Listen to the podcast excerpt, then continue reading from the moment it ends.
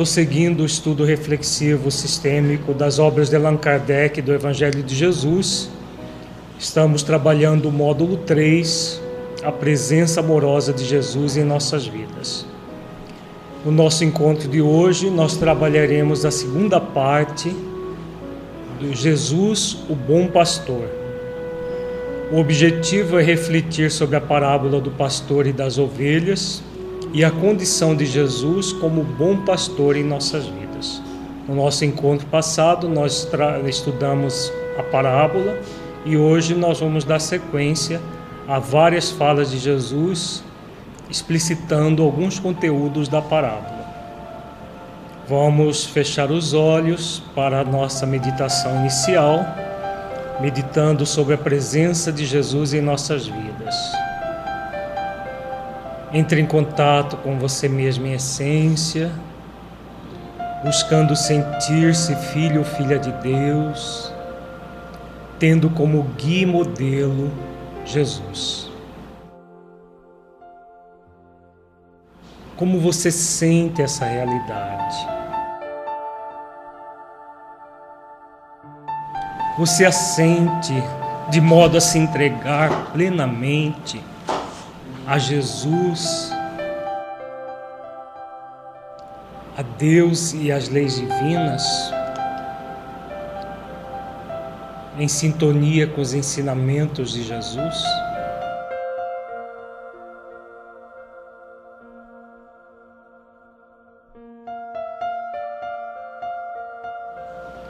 Deixe fluir os seus pensamentos e sentimentos evitando qualquer mascaramento num processo de auto-engano. Seja verdadeiro, verdadeira com você, analisando-se com autenticidade.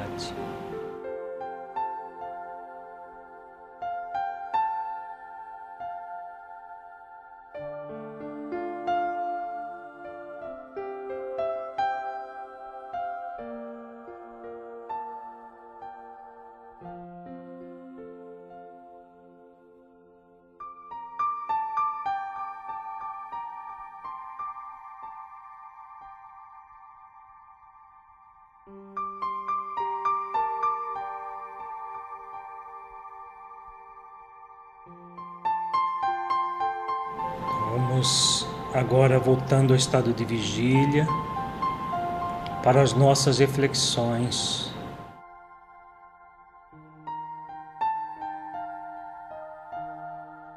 Nós estamos ao longo deste módulo trabalhando a tríade eu, espírito imortal, as leis divinas e Deus que nós somos convidados a dois movimentos, a entrega e a ação, e como Jesus se insere dentro dessa tríade.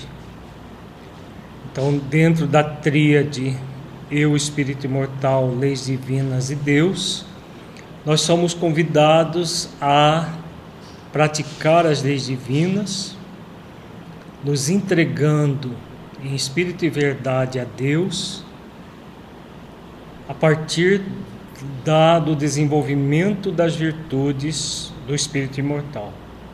E estamos trabalhando ao longo desse módulo quais as virtudes que nos possibilitam a entrega a Jesus, nosso guia e modelo, o caminho da verdade e da vida que nos conduz a Deus.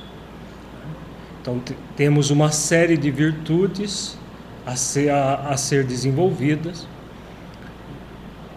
E Jesus é o nosso modelo dessas virtudes, e como ele nos, nos coloca, que ele é o caminho, a verdade e a vida que nos conduz ao Pai. Todos nós somos temos esse convite consciencial de nos entregarmos a aos ensinamentos dele, vivendo-os em nossas vidas. É o que nós estamos trabalhando desde o primeiro encontro deste módulo. Nós vamos prosseguir Vamos só recordar primeiramente a parábola que nós estudamos com todos os detalhes no nosso encontro passado, que ela está no capítulo 10 do Evangelho de João, dos versículos 1 a 5. Jesus diz e João narra: Na verdade, na verdade vos digo que aquele que não entra pela porta no curral das ovelhas, mas sobe por outra parte, é ladrão e salteador.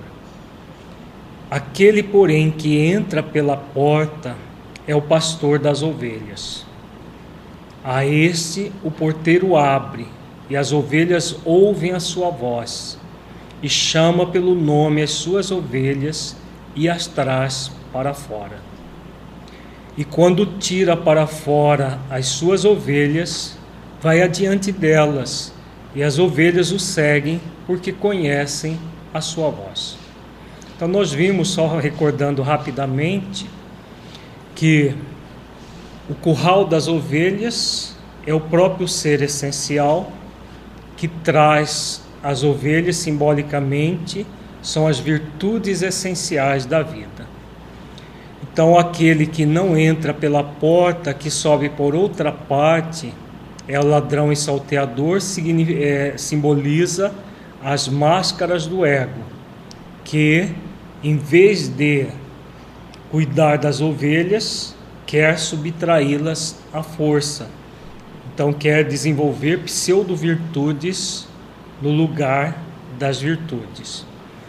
O que entra pela porta é o pastor das ovelhas. Então a porta, o que entra pela porta é o ser essencial, ou ser existencial, que é a mesma coisa que é o espírito na sua essência, que traz em si as virtudes essenciais da vida e que é convidado a desenvolver, a, a, a cuidar de si mesmo para desenvolver essas virtudes.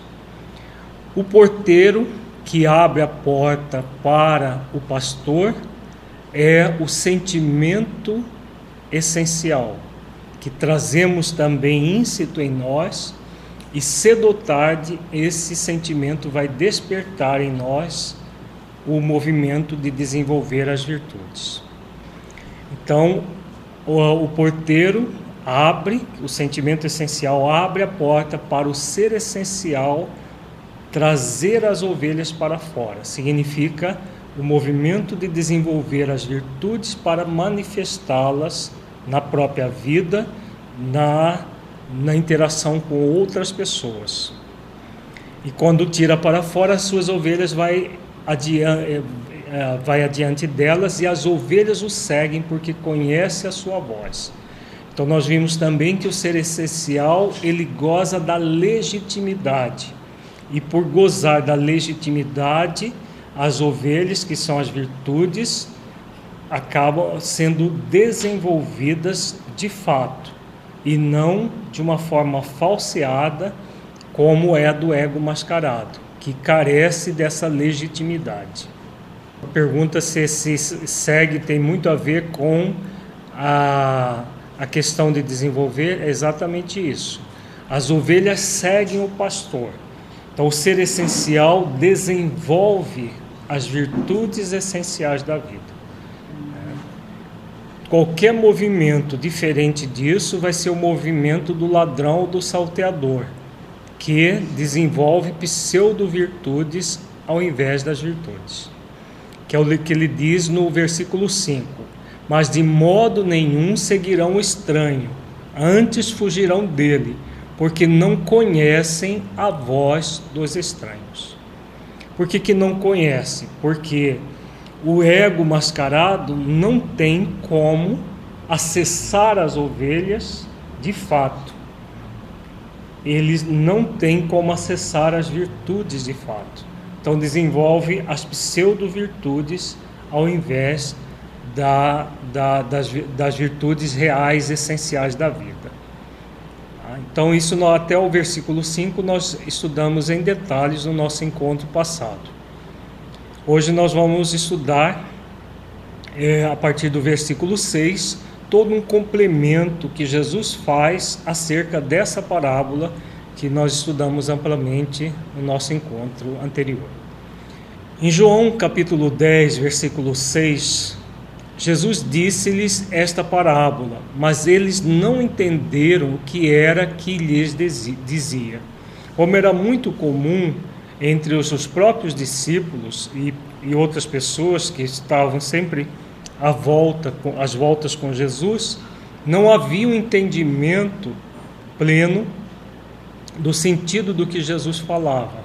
E muitas vezes ele explicava já imediatamente, de uma forma mais simples, o conteúdo das, das parábolas, de uma forma que as pessoas pudessem entender, mas não na profundidade que nós conseguimos fazer hoje. Exatamente porque elas não teriam capacidade de entender sobre ser essencial, sobre ego, que a psicologia desenvolveu muito tempo depois. No versículo 7, tornou, pois, Jesus a dizer-lhes: Em verdade vos digo que eu sou a porta das ovelhas. O que, que Jesus está querendo dizer aqui, hein, gente? Que Jesus é o caminho, porque ele é o modelo e guia para que o ser essencial possa, mirando no modelo e guia, desenvolver as virtudes. Então, é o significado e, e, a presença amorosa de Jesus em nossas vidas, aquilo que nós temos trabalhado ao longo deste módulo. Quem Jesus é na nossa vida. Então, desde o momento que nós entramos no reino nominal, ele passa a ser o grande modelo de virtudes para que nós possamos entrar por essa porta e desenvolver as virtudes como ele desenvolveu. Por isso que ele diz: Eu sou a porta das ovelhas. É todo o desenvolvimento intelecto moral. Por quê? A, as virtudes nada mais são do que um conjunto de valores que nós vamos desenvolvendo que envolve tanto razão quanto emoção. Então, é um conjunto de valores que estão intimamente ligadas com as leis divinas. Cada lei divina remete a uma ou mais virtudes a ser desenvolvidas. O tempo todo nós estamos lidando com isso. Então, o que, que é entrega às leis divinas? A entrega às leis divinas vai se dar pela ação em nós mesmos para desenvolver as virtudes. Então, colocar as ovelhas para fora, colocá-las para pastar, significa esse desenvolvimento das virtudes essenciais da vida. Então, o espírito que adquiriu o comportamento consciencial de se esforçar para desenvolver as virtudes está profundamente identificado com Jesus, o modelo e guia de toda a humanidade. Então, Jesus é a grande referência, por isso que ele é a porta das ovelhas. Não há para nós outro caminho que não seja ele. Por isso que ele disse: Eu sou o caminho da verdade e da vida. Ninguém vai ao Pai senão por mim porque ele é o grande modelo. Todos os outros espíritos superiores que trabalham em sintonia com Jesus também o colocam como grande modelo das suas vidas, quer estejam encarnados, quer estejam desencarnados. Nos versículos 8 e 9, Jesus diz: Todos quantos vieram antes de mim são ladrões e salteadores, mas as ovelhas não os ouviram. Eu sou a porta. Se alguém entrar por mim, salvar-se-á e entrará e sairá e achará pastagens. O que ele está querendo dizer aqui, gente? Uhum. Ele está complementando o versículo anterior e colocando as questões é, explicitando que ele é o caminho. Além disso, tem mais uma coisa. Tem, tem outras questões importantes. Tem a ver com a questão dos falsos profetas, né? de muitas pessoas que vinham antes dele colocaram de uma maneira falseada a verdade. Né? Os próprios fariseus, à época de Jesus, que eram os intérpretes da lei, o que, que eles faziam? Eles interpretavam conforme a verdade ou conforme os interesses. Então eles interpretavam como ladrões e salteadores. Concordam? Como ladrões e salteadores. Se tem um líder religioso que falseia a verdade, os demais vão tender a, a fazer a mesma coisa ou não? De um modo geral, sim. Aí há todo um processo formal de religioso. Jesus estava sempre é, falando sobre isso, que o processo religioso não é algo formal, é um movimento de religação da criatura com o Criador. Qualquer movimento formal de, de religioso sem espiritualidade e religiosidade, o que, que gera? O fanatismo e a hipocrisia. A hipocrisia, tanto um quanto o outro, são os processos de quê? De mascaramento do ego. Né? A hipocrisia é fingir uma perfeição, uma um estado de virtude que não é real. Né? E o fanatismo, aquele movimento de acreditar cegamente numa determinada proposta. Por isso que Jesus fala: as ovelhas não os ouviram, porque não tem como ouvir. Não tem como, numa proposta falsa ou falseada, a pessoa desenvolver de fato as virtudes. Ela vai desenvolver pseudo-virtudes. E aí ele vem e diz: Eu sou a porta. Se alguém entrar por mim, salvar-se-á que ele está dizendo aqui nesse primeiro verbo? Salvar-se-á. Significa que a gente basta dizer que Jesus é o nosso Salvador e tudo está resolvido? O que é a salvação? Para a salvação, ela vai acontecer como um processo ativo de fazer aquilo que ele fazia. Né? Como ele mesmo ensinou: tudo que eu faço, vós podeis fazer, e até mais, se quiserdes. Então, o processo de salvação é de desenvolver em nós as virtudes essenciais da vida, que é, essas virtudes nos salva. Significa o quê? Nos transforma em pessoas melhores. Então, o conceito de salvação dentro de uma visão profunda não é algo fácil que a gente vai encontrar simplesmente dizendo que é adepto de Jesus e que ele já nos salvou. É um processo consciencial que se faz a partir do momento que nós colocamos as ovelhas para fora. A partir do momento que nós fazemos exercícios para desenvolver as virtudes. Aí a autotransformação acontece, que é o movimento é, chamado de salvação religiosamente. Os dois verbos que vêm em seguida do salvar-se-á e entrará e sairá. Né? Então, entrar é o quê? Entrar em quê? Entrar no movimento virtuoso então é a ação que vai acontecer no espírito imortal, que entra numa proposta de exercitar as virtudes em si mesmo. Né? Sairá, sairá de quê? É, quando tem a ver com a, a própria parábola. Nós não somos convidados a colocar as ovelhas para fora, né? Então nós entramos no movimento virtuoso para quê?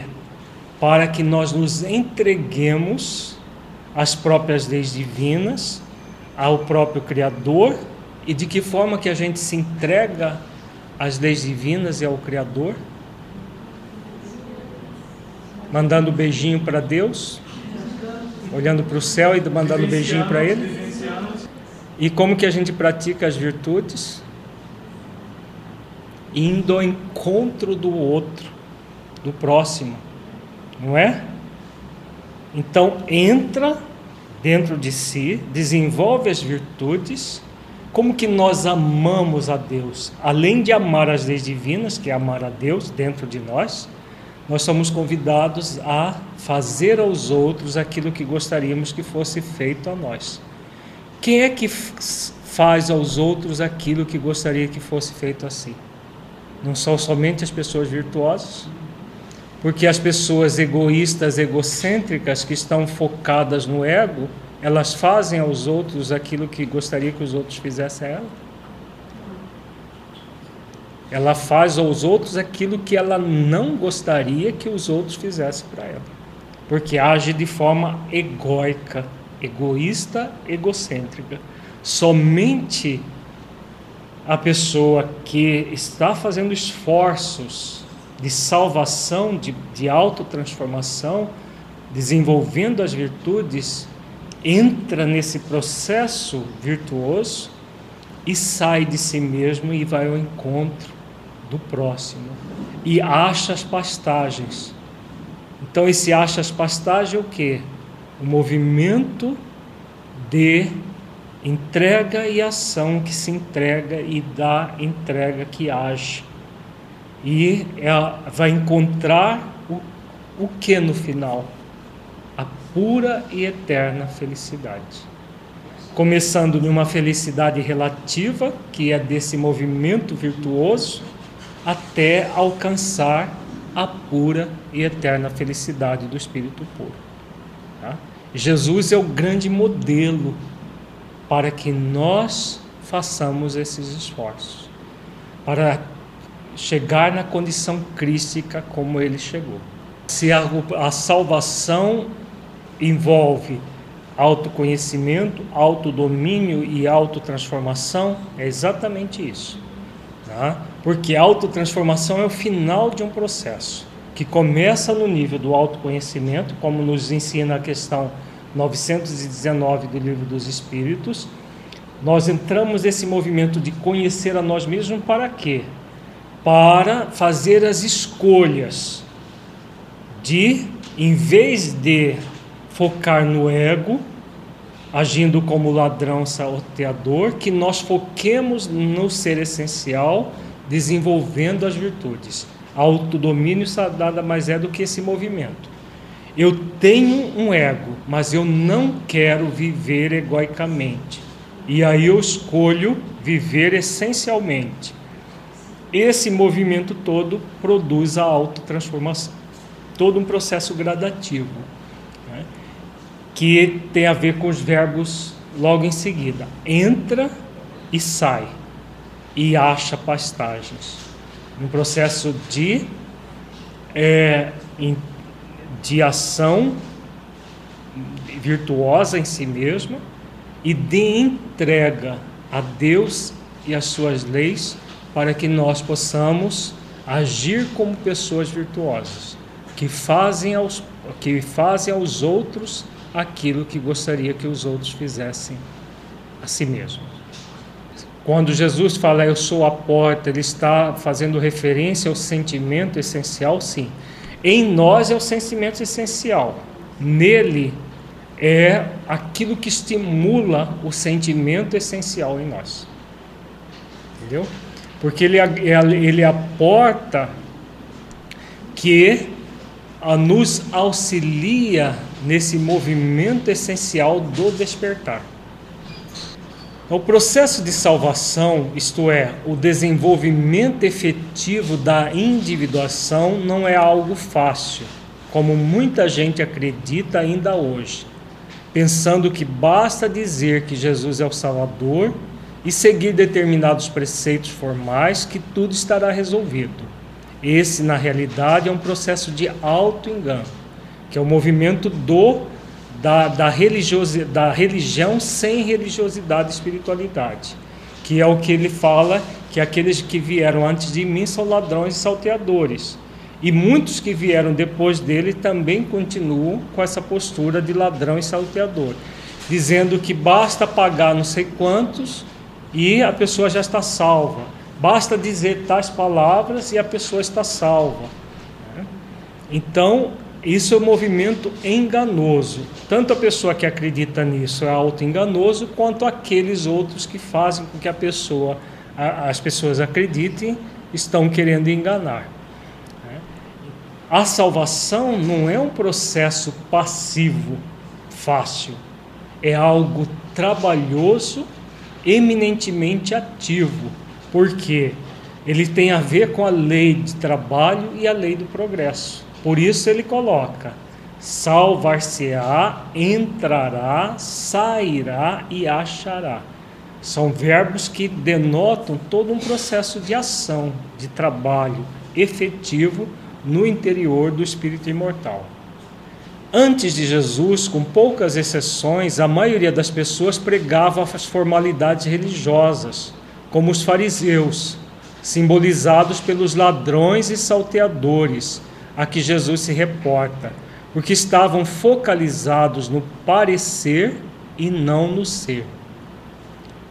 Não há como desenvolver as virtudes quando se está focado nas formalidades religiosas em vez de centrado na espiritualidade e religiosidade. Todo o processo de salvação é espiritualidade, que é a ação de desenvolver as virtudes dentro de si, e a religiosidade de nos religarmos a Deus. Qualquer processo fora disso é um processo falseado em si mesmo, focado no parecer e não no ser. Por isso que Jesus fala dos ladrões e dos salteadores religiosos. Quando Jesus diz que Ele é a porta e aquele que entra por essa porta salvar-se-á e achará pastagens, isso significa todo um compromisso do Espírito com colocar as, as ovelhas para pastar, isto é, desenvolver ativamente as virtudes pelo saber, sentir e vivenciar em sintonia com as leis do trabalho e do progresso. Né?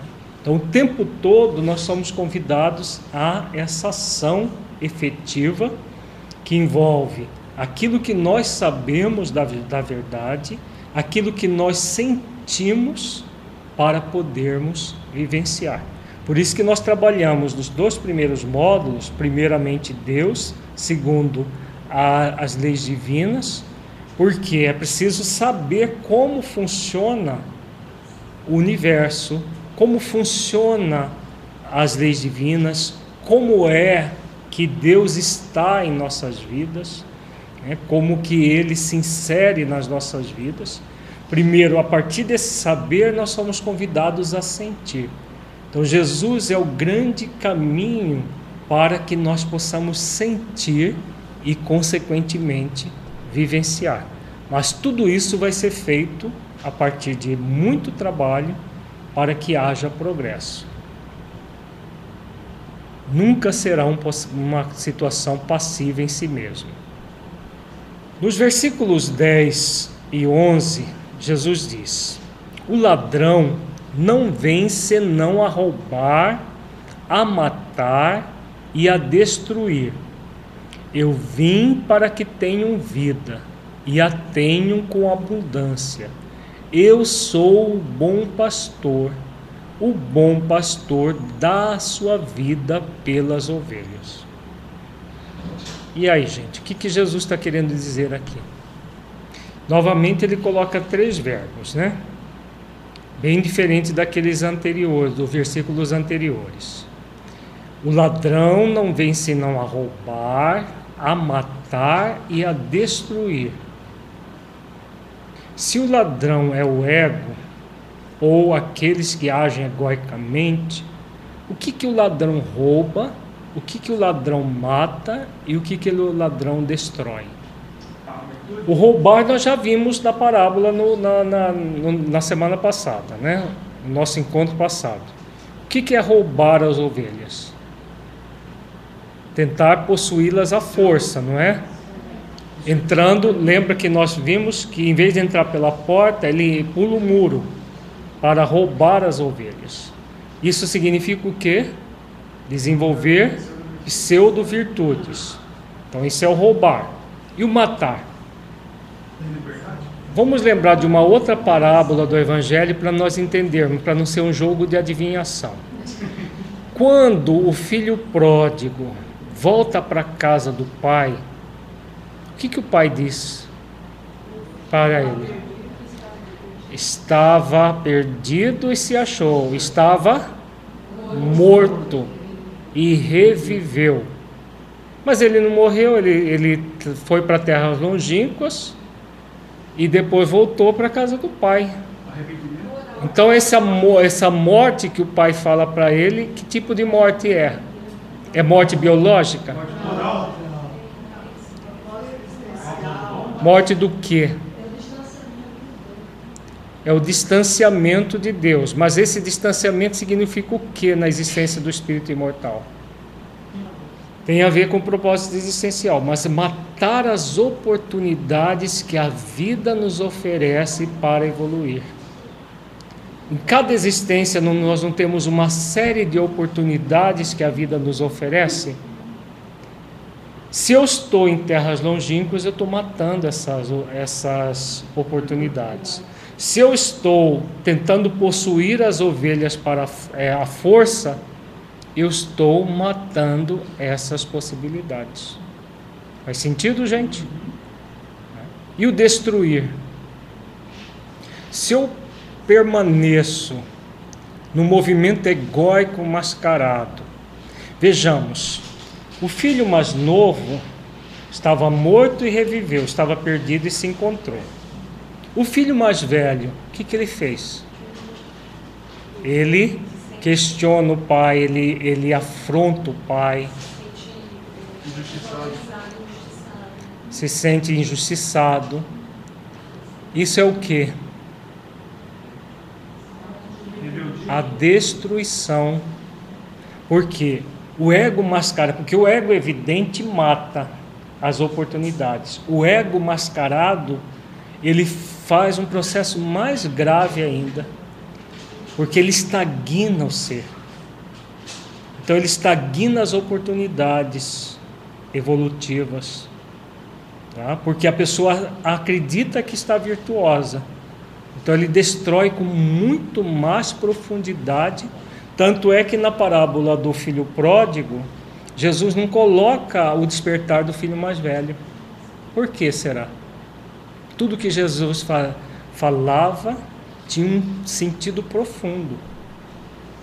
Por que, que ele não coloca o despertar do filho mais velho? Porque vai demorar muito mais tempo.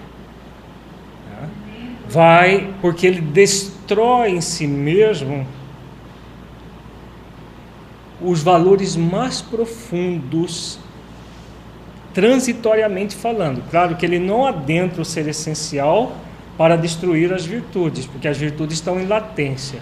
Mas as oportunidades que a vida oferece é mais do que matar. Matar é quando a pessoa fica lá no egocentrismo, no egoísmo, logo ela sofre as consequências, que aconteceu com o filho mais novo. Quando ele entra no movimento mascarado e vitaliza as máscaras a ponto de afrontar as leis divinas, o que, que acontece? É pior ou não? É pior. Por isso que é o movimento mais destrutivo ainda. E as eternidades vão ser mai, maiores para o espírito que faz esse movimento. Tá? Que passa a ser aquele ladrão mais, que está o tempo todo tentando falsear as virtudes. Enquanto ele está no movimento de falsear as virtudes, o que, que ele está fazendo com ele mesmo? não está destruindo a oportunidade de colocar as ovelhas para pastar? Não está? Está fazendo exatamente isso. Então, nessa, tanto nessa parábola quanto na parábola do filho pródigo, é a postura lá do, do falseada no nível extremo do irmão mais velho, da parábola do, do, do, do, do filho pródigo, e do ladrão aqui dessa parábola. Aí ele diz: Eu vim para que tenham vida e a tenham com abundância. O que, que ele está querendo dizer aqui?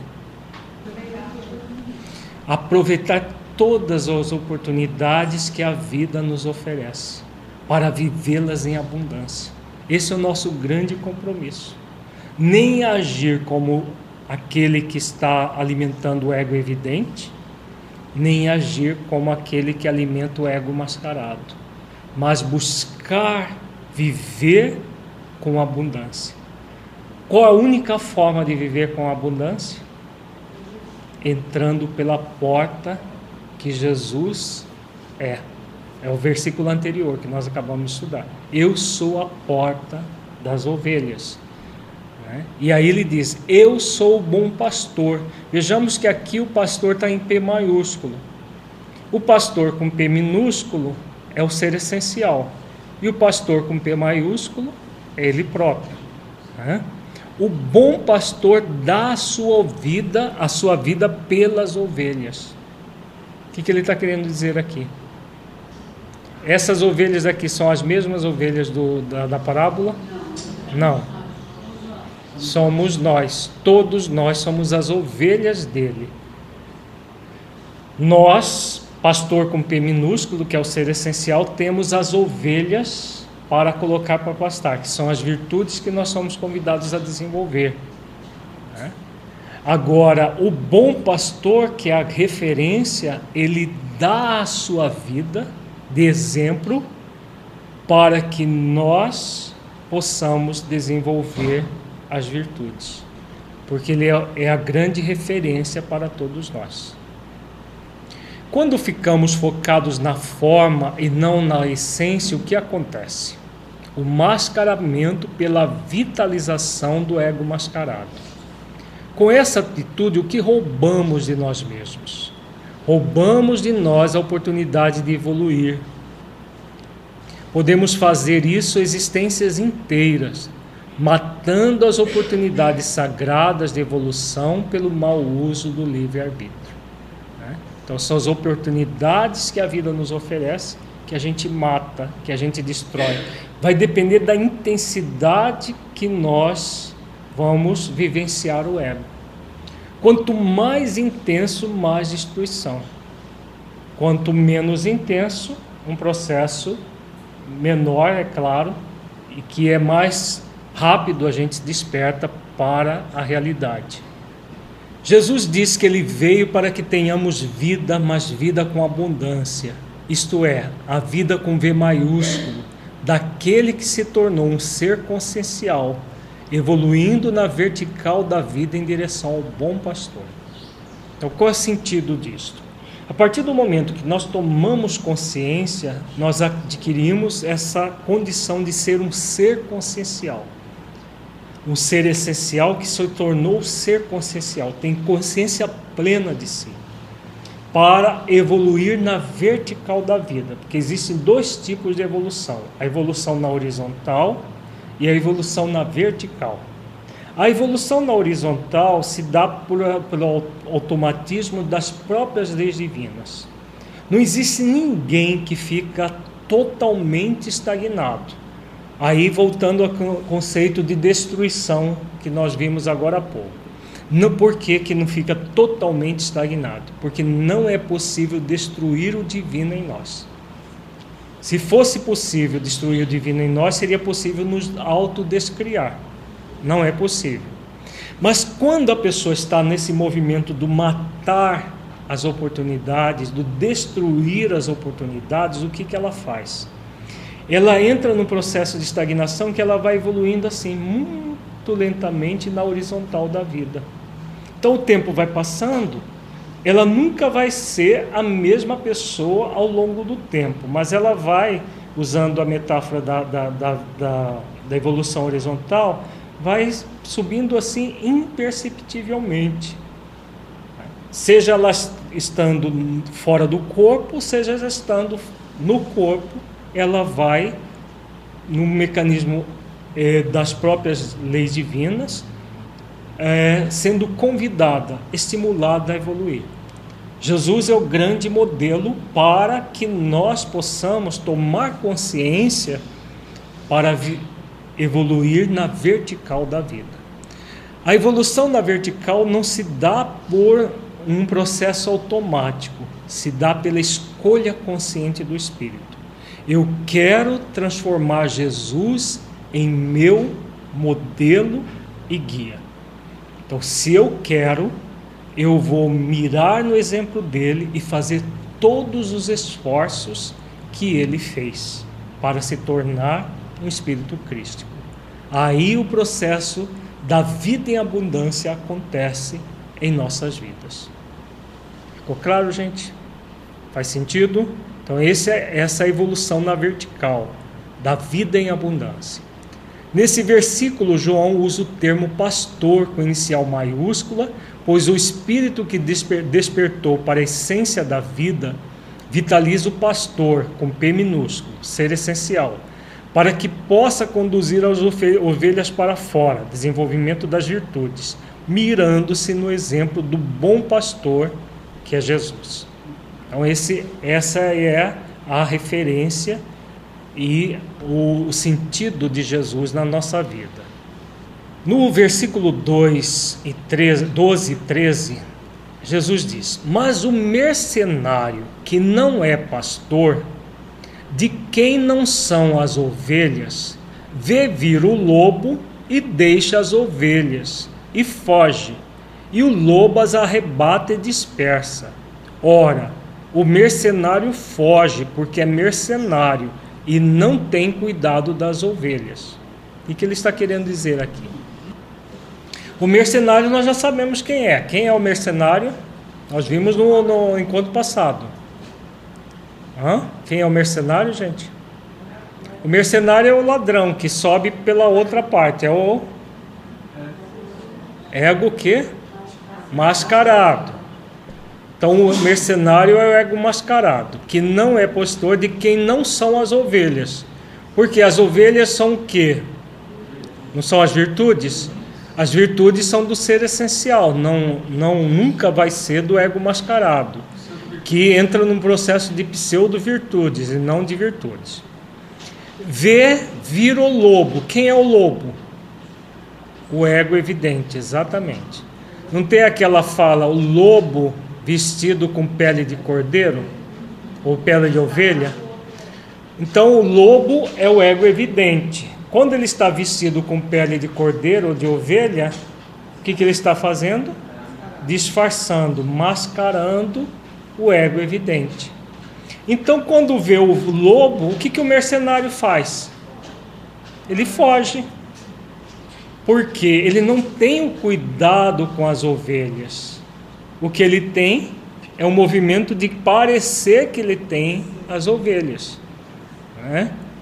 Então, é como Jesus diz, ora, o mercenário foge, porque é mercenário e não tem cuidado das ovelhas. Quem tem cuidado das ovelhas é o, o pastor, o ser essencial. Né? Então os o lobo as arrebata e dispersa. Por que, que o lobo arrebata e dispersa as ovelhas? Então, o, a, o lobo, que é o ego evidente, o que, que ele faz? Quando a pessoa está focada no ego evidente, ela entra num movimento de negligência da vida. Quando ela está focada no ego mascarado, ela tem o quê? Uma exigência de perfeição. Daí entra a questão das virtudes falseadas. É o processo farisaico. O fariseu é obrigado a ter uma série de preceitos, tinha até uma lista de preceitos que ele era obrigado a fazer. Então, uma exigência e aí acaba produzindo o que? A pseudo, as pseudo virtudes, as pseudo ovelhas, que é o lobo disfarçado de ovelhas. Já o lobo arrebata, arrebata e dispersa imediatamente.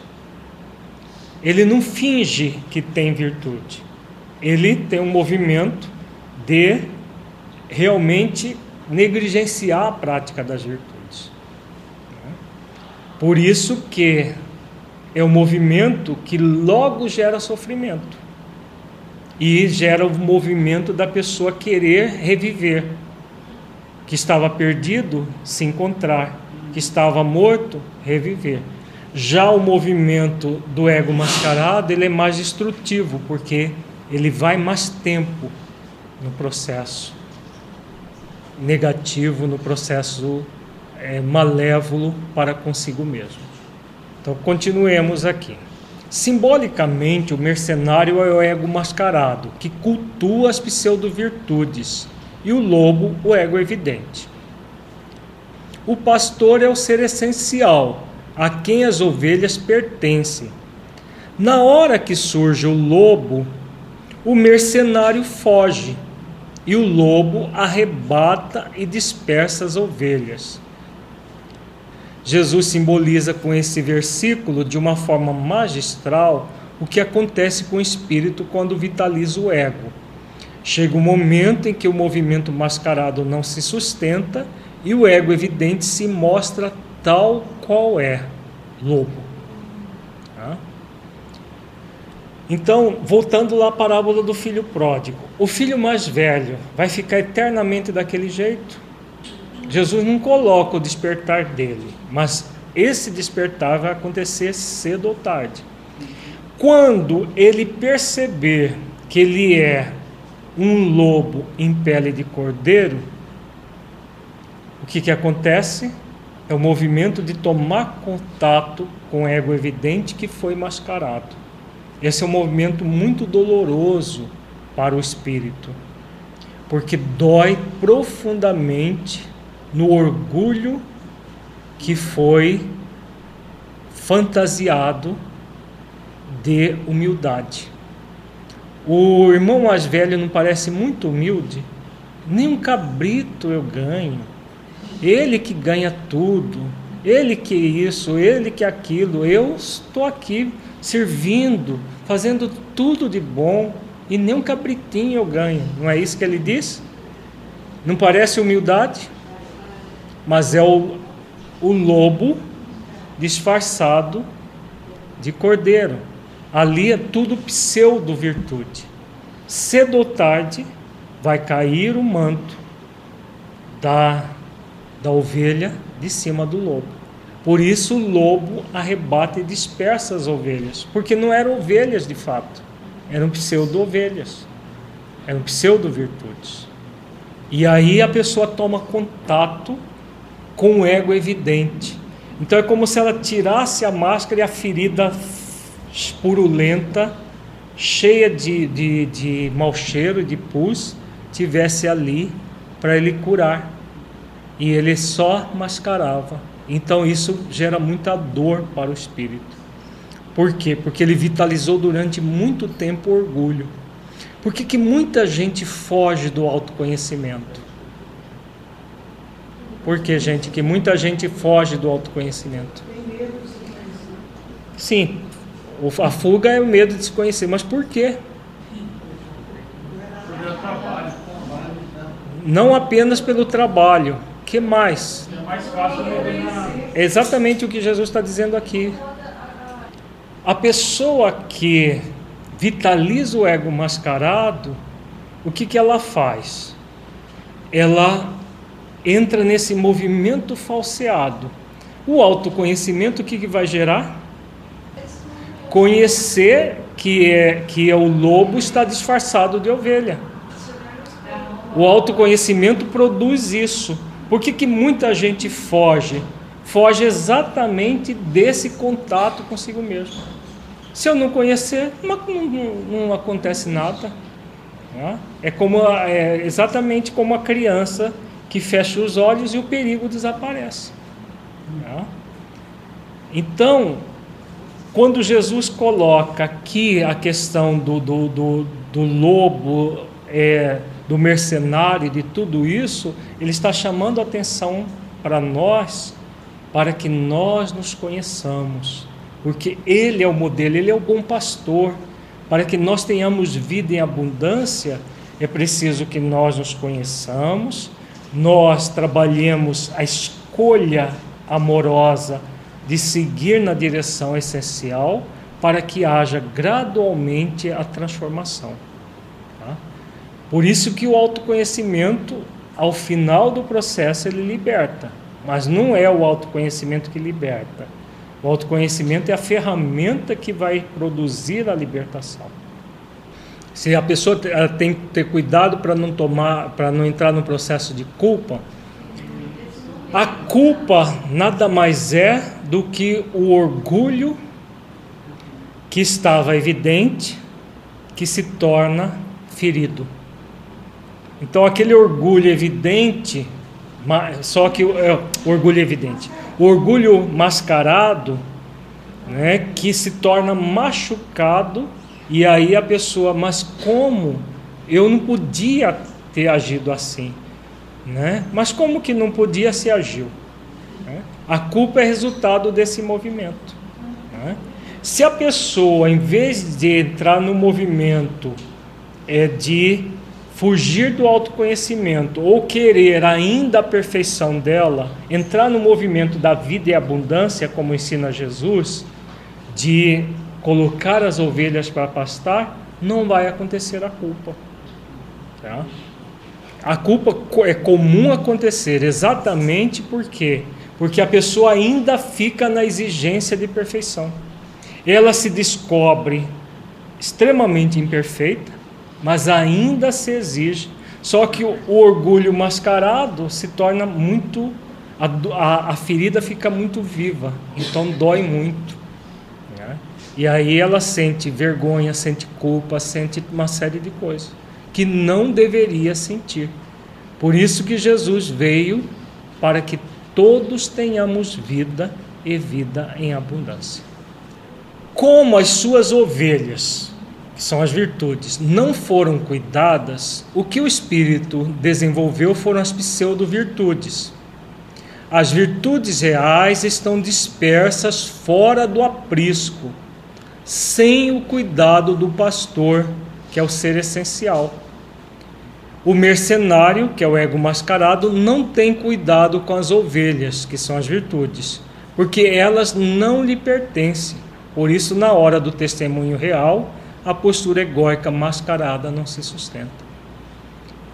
Então, no caso do irmão mais velho, quando o seu irmão mais novo, ele que estava numa zona de conforto psicológico, quando o irmão mais novo volta, o que, que aparece? O ego evidente. Só que ele não percebe isso. Né? O pai percebe, o irmão percebe, todas as pessoas à volta percebem, ele não percebe. Por isso que o movimento é extremamente destrutivo. Então, ah, ele não tem o cuidado com as ovelhas. Então, as ovelhas ficam fora do aprisco.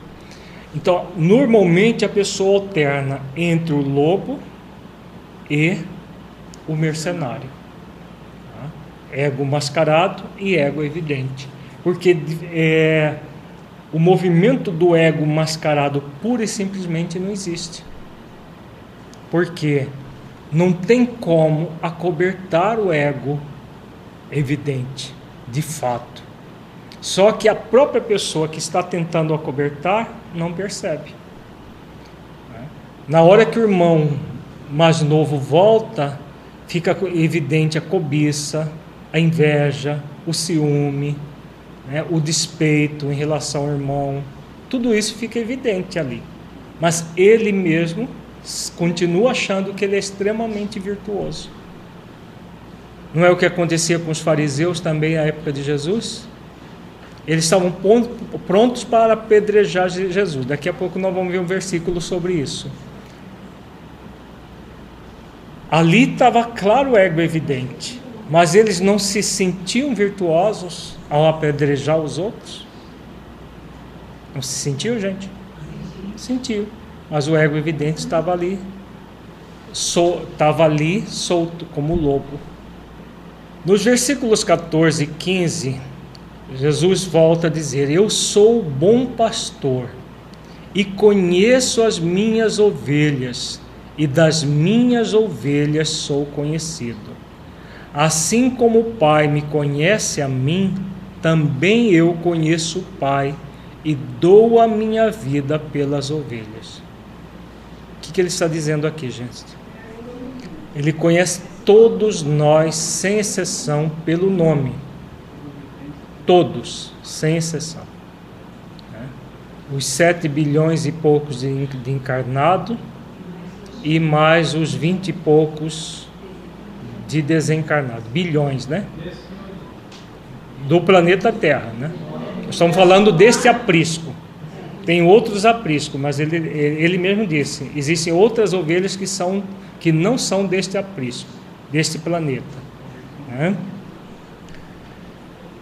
Mas deste planeta são esses quase 30 bilhões de, de pessoas. E ele conhece uma a uma. Aí ele diz: Das minhas sou conhecido. Não é estranha essa fala?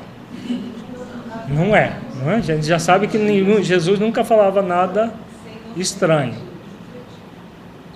Tem um objetivo. Se ele conhece as ovelhas e das minhas, não tinha gente que desconhecia Jesus? Os próprios fariseus não desconheciam? No nível essencial, todos nós temos a referência do modelo e guia. Porque nós não estamos na vida de Jesus, aliás, Jesus não está na nossa vida desde o momento que nós alcançamos o reino nominal. Então nós já trazemos íncito em nós que teremos um modelo e guia até a plenitude do ser. Esse conhecido aqui não necessariamente é um conhecido consciente mas sempre será um conhecido, mesmo que seja no nível subconsciente. Porque o espírito imortal sabe que tem essa referência, porque é o divino dentro dele. Né? Porque sem essa referência ele não chega ao, ao Pai é, em, no, no sentido de conhecer toda a verdade para se aproximar do Pai. Aí vem o, a, a, segunda parte do versículo. As, aliás, o versículo 15. Assim como o Pai me conhece a mim, também eu conheço o Pai e dou a minha vida pelas ovelhas. Então, a plena sintonia entre ele e Deus, e entre Deus e ele. Né? E ele dá toda a referência para quem? Para todos nós para que possamos colocar as, as ovelhas para pastar. No versículos 27 e 28, ele fala algo semelhante. As minhas ovelhas ouvem a minha voz, e eu conheço-as, e elas me seguem, e dou-lhes a vida eterna, e nunca hão de perecer, e ninguém as arrebatará das minhas mãos. O que, que ele está querendo dizer aqui? Como que ele podia ter essa certeza plena? Claro que ele, como espírito crístico, ele já sabe, ele, ele movimenta as leis divinas ao seu bel prazer. Então ele tem o conhecimento. Mas por que que ele, é, é, além de dizer isso por conhecimento de causa, existe um outro fator ao seu cônsul, é, o bel pra, é, realmente, o bel prazer é um termo meio egóico, né? É, que nós usamos muito ah, de qualquer jeito. Ao seu cônsul prazer, dever. Tá. Gostei da, da, da, sugestão do Alçonori. o seu cônsul dever. Tá ok. Então ele, ele movimenta as leis divinas consciencialmente, porque é o dever dele como espírito crístico nas nossas vidas. Tá? Mas ao mesmo tempo, existe algo em nós que faz com que ele tenha plena certeza, que tem a ver com o que nós comentamos anteriormente. Os conhecimentos das leis, ele sabe que não existe nenhum espírito que vai permanecer estacionário. Mas ao mesmo tempo existe algo em nós que também nós não vamos ser arrebatados das mãos dele. Hum? A própria essência divina, porque quando ele fala que das minhas sou conhecido, significa o quê? Que essencialmente existe aqui dentro de nós uma marca do Cristo.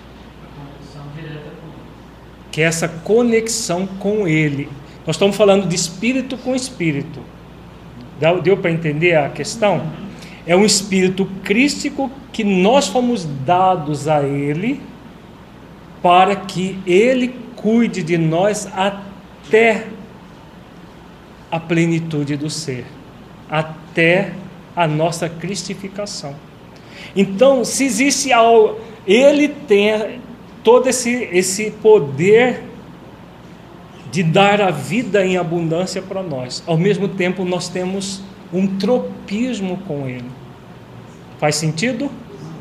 Por isso que ele diz é, que nós o conhecemos, independente da pessoa ser cristã ou não, estar íncito em nós uma marca do Cristo. Tá?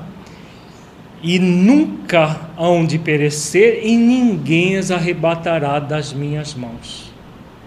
Porque quer o Espírito queira, por exemplo, quem participa de reuniões mediúnicas vê espíritos empedernidos no mal que estão há séculos nas dimensões inferiores com um ódio enorme de Jesus, porque em algum momento foi ferido por um, pelo falso cristianismo e alguma coisa aconteceu e que eles passaram a ter ódio de Jesus.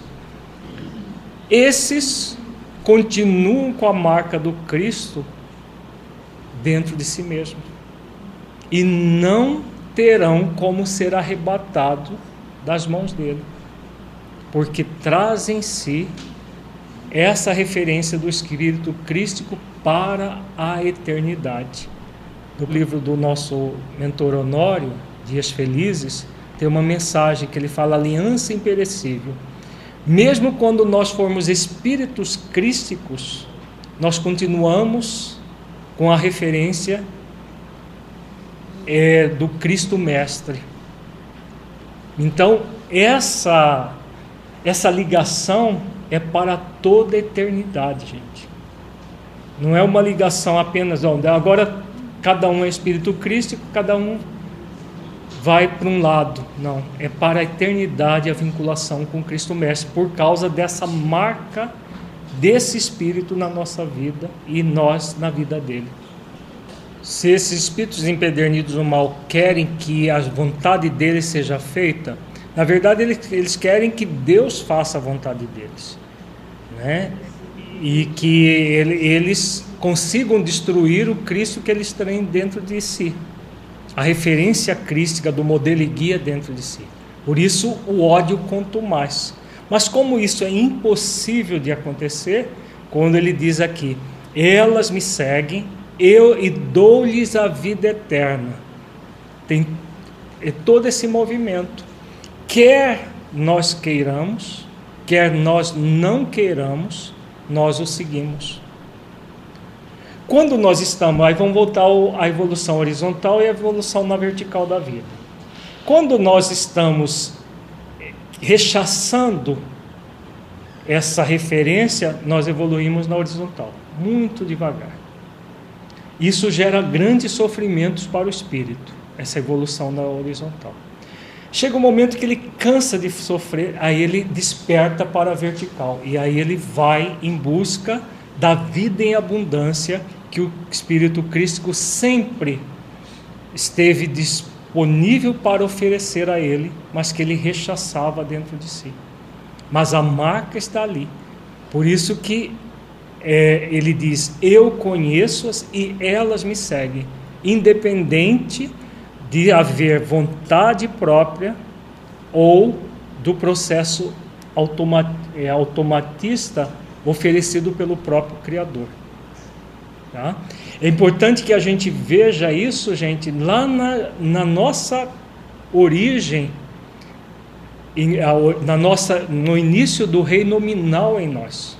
Quando nós saímos do reino animal, entramos no reino nominal, a, o espírito guia está marcado dentro de nós. A referência para todo sempre. Por isso que a, elas me seguem independente de qualquer coisa.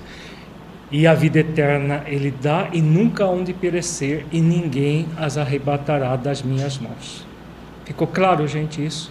É um conceito muito profundo que nós estudamos, que tem a ver com aquela com aquela mensagem psicofônica que nós estudamos no encontro, no terceiro encontro, do espírito amigo ou do espírito protetor que nos ofereceu aquela mensagem e com aquela com aquele também com o versículo que ele fala que Deus nos deu, o Pai nos deu, né? Nos deu a ele para que ele nos conduza. No versículo 29 ele diz: Meu Pai que mais deu, né? aqui ele volta ao conceito que nós fomos dados a ele, é maior do que todos, e ninguém pode arrebatá-las das mãos de meu Pai. Nós fomos criados por Deus e dados a Jesus para que ele nos conduza à vida eterna, que é a condição do espírito crístico, que não precisa mais reencarnar. Jesus é o caminho para a verdade e para a vida, para que verdadeiramente cheguemos ao Pai. Para que alcancemos a condição de seres conscienciais, é fundamental que nos tornemos verdadeiros discípulos dele, como pastores de ovelhas seguindo o bom pastor, e não como mercenários seguindo propostas autoenganosas. Então, o convite é para a vida em abundância nós só conquistamos a vida em abundância evoluindo na vertical da vida. Qualquer processo horizontal vai ser o processo do mercenário, né? de falsear a verdade, acreditando que aquela falsidade é verdadeira. No versículo 30, ele diz: Eu e o Pai somos um. Então, por haver uma plena sintonia entre Deus e ele, ele é o nosso grande condutor ao Pai. Os judeus, no, no 31 ele diz: Os judeus pegaram então outra vez em pedras para o apedrejarem. Aqui entra o movimento farisaico, do pseudo em detrimento do verdadeiro. No 32, respondeu-lhe Jesus: tenho-vos mostrado muitas obras boas procedentes de meu Pai. Por qual dessas obras me apedrejais? Jesus era, era é extremamente autêntico, era historicamente, quando ele colocava de uma forma autêntica, veraz, é, viril, toda a questão para que o outro refletisse. Ele nunca foi passivo diante de, um, de uma situação desse tipo. Eles pegaram em pedras para o apedrejar e ele vem e devolve. Por qual dessas obras me apedrejais? Vejamos a resposta dos judeus ali, dos fariseus. Os judeus responderam, dizendo-lhe: Não te apedrejamos por alguma obra, boa mas pela blasfêmia, porque sendo tu homem, te fazes Deus a ti mesmo. Quando ele diz eu e o Pai somos um, ele, oh, então ele está dizendo que ele é Deus. Mas Jesus nunca disse isso. Né? Ele está dizendo que ele está em plena sintonia com Deus. Né? Então eles colocam aquilo como uma blasfêmia. Vejamos o que Jesus responde. Respondeu-lhe Jesus: Não está escrito na vossa lei, eu disse, sois deuses. Então aqui ele faz uma referência lá do, do, do Velho Testamento. Sois deuses. Deus com D minúsculo, não Deus com D maiúsculo, porque é o que nós somos. Nós não somos criados à imagem e semelhança de Deus, está lá no, no livro de Gênesis da Bíblia. Então, nós somos deuses com D minúsculo, deuses em miniatura ou, ou em, em, essência, né? no sentido de que somos espíritos crísticos em potenciais, que passam a ser uno com Deus, não se tornam Deus, mas estão em sintonia plena com Deus. No 35 e 36, ele, é, pois se a lei chamou deuses aqueles a quem a palavra de Deus foi dirigida, e a escritura não pode ser anulada, aquele a quem o Pai santificou e enviou ao mundo, vós dizeis blasfemas porque disse sou filho de Deus? Aqui ele explicita melhor, mais intenso, né? De, eu sou filho de Deus. eu e o Pai somos um é apenas uma figura que, que se reporta a essa unidade de pensamento. O que, que ele está querendo dizer aqui, gente, no, na totalidade? Nós já vimos o conceito de escritura aqui, né? Vamos ler recordar? Que escritura é essa que ele está falando aqui? As leis divinas inscritas na nossa consciência. Pode ser anulada essas leis? De forma nenhuma. As escrituras, do ponto de vista histórico, são passageiras, é próprias para um povo numa determinada época. Agora, a, a, a escritura no espírito imortal, nas leis que estão assinadas na nossa consciência, é transitória ou é permanente? É permanente. Né? Então, quando ele diz a quem a palavra de Deus foi dirigida, a escritura não pode ser anulada, aquele a quem o Pai santificou e enviou ao mundo, vós dizeis blasfemas, porque disse sou filho de Deus? O que, que ele está se referindo aqui? A Escritura são as leis divinas dentro de nós. O que, que ele veio fazer? Qual é a essência do que Jesus veio fazer? Ele veio nos ensinar a cumprir as leis. Ele é o mestre. Ele não diz: Aprendei comigo, que sou manso e humilde de coração. Ele veio nos ensinar a cumprir as leis. Porque ele já cumpre as leis consciencialmente, por ser um espírito crístico. Nós não. Então, ele veio para despertar as escrituras em nós, as leis divinas em nós auxiliar-nos a despertar para essas leis, que já estão na nossa consciência. Por isso que ele diz que nenhuma das ovelhas se perderá, porque trazemos na consciência as leis. No 37 ele diz: Se não faço as obras de meu pai, não me acrediteis. Ele está falando com os judeus, né? Então ele fazia tudo aquilo para que a, o pai se revelasse através dele no 38. Mas se as faço e não credes em mim, credes nas obras, para que conheçais e acrediteis que o Pai está em mim e eu nele. O que, ele está querendo dizer aqui? Qual é a principal obra que Jesus deixou para nós? Foram as curas? As curas foram transitórias para todas as pessoas. Foi o exemplo, mas o que, que o exemplo gerou em nós? A salvação. É? Jesus não veio para nos salvar? Nós vimos o versículo agora há pouco. O que, é a salvação? A transformação interior a partir do movimento de viver as leis divinas em nós, amando-as e cumprindo-as. Faz sentido, gente? Então, essas são as principais obras que ele veio nos ensinar.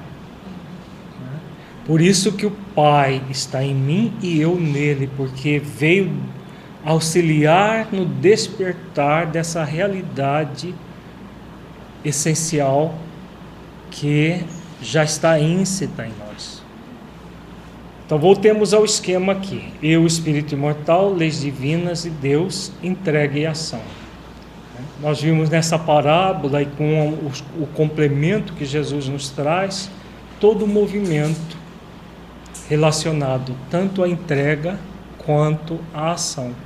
O que Jesus veio fazer é auxiliar a, a todos nós a compreender essa realidade para que verdadeiramente nos entregamos, entreguemos e hajamos. Nos entreguemos a Deus, às leis divinas, a Ele que é esse Espírito que foi nos foi, nós fomos dados desde o instante da nossa é, do, do início da nossa evolução no reino nominal para que nos conduza a Deus. E isso nós vamos fazer agindo no espírito imortal que somos, desenvolvendo as virtudes. E aí vamos voltar à, pergunta que nós estamos trabalhando em todos os nossos encontros.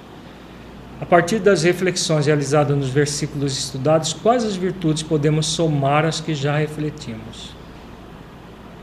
Neste encontro, qual é a virtude mais essencial que nós podemos dizer que sem essa não é possível ser de verdadeiro discípulo de Jesus. O amor à verdade. Por quê? Quando nós estamos no movimento do ego mascarado ou do ego evidente, nós temos amor à verdade? Quando nós colocamos as ovelhas para pastar seguindo o bom pastor, só é possível com amor à verdade. Não é o que Jesus é na nossa vida, eu sou o caminho, a verdade e a vida. Então, a verdade, se não houvermos, não houver em nós um amor à verdade, para que haja vida em abundância, nós vamos ficar titubeando entre o ego mascarado e o ego evidente, enquanto não despertarmos para esse amor à verdade. Faz sentido, gente? O que é a verdade são as leis divinas presentes na nossa consciência. Isso é a verdade. Então, é o amor a aquilo que nós trazemos na nossa própria consciência, que Jesus veio nos ensinar. Então, essa verdade somos convidados a amá-la profundamente para nos tornarmos discípulos do Mestre. Entre a negligência e a exigência, qual é o equilíbrio? Autoconsciência.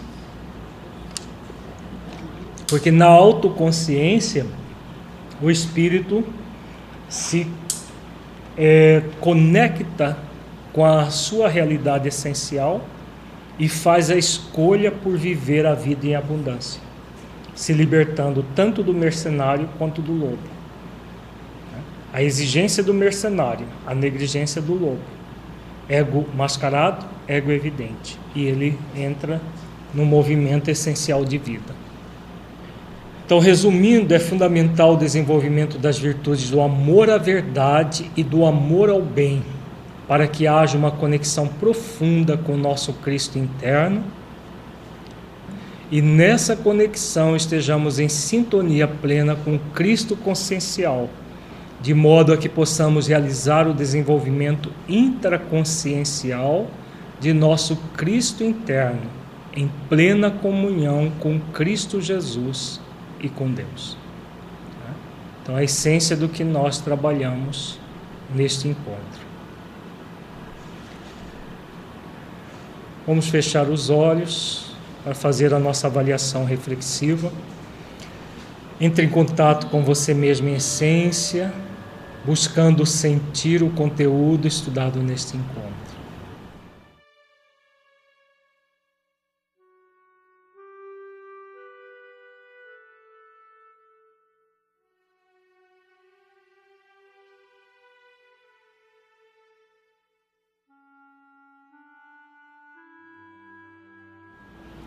que você entendeu do conteúdo que se aplique à sua vida.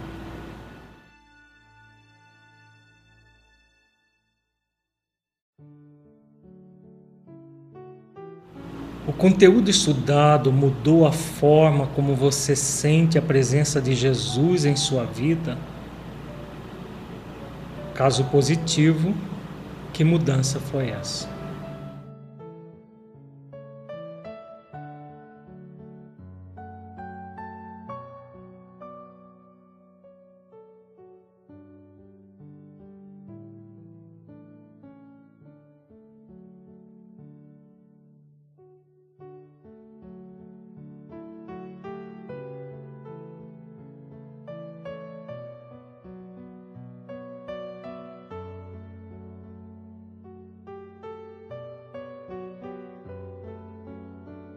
Neste encontro, refletimos sobre a plena comunhão de Jesus com Deus e o significado dessa comunhão para todos nós. De modo que nos esforcemos para desenvolver as virtudes do amor à verdade e do amor ao bem maior. Busque sentir a possibilidade de desenvolver essas virtudes como você a sente. Como é realizar esses esforços para você.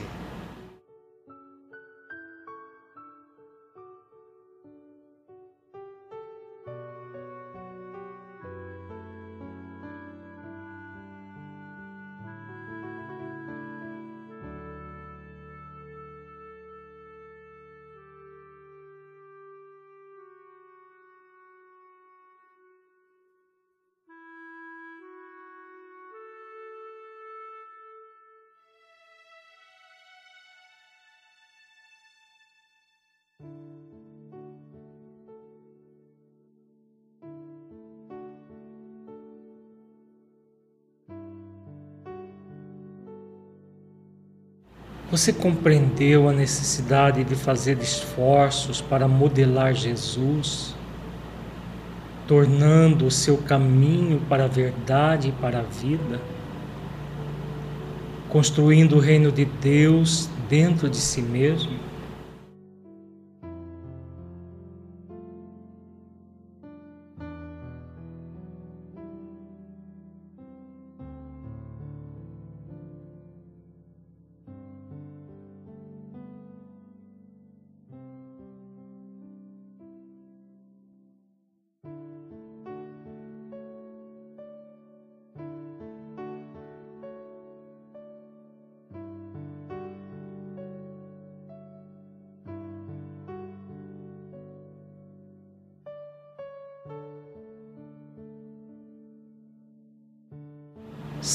Sinta-se agora um espírito imortal que traz em si mesmo a determinação divina de evoluir até a perfeição relativa, pelo conhecimento pleno e cumprimento das leis divinas, pela prática das virtudes e pela busca da unidade com Deus.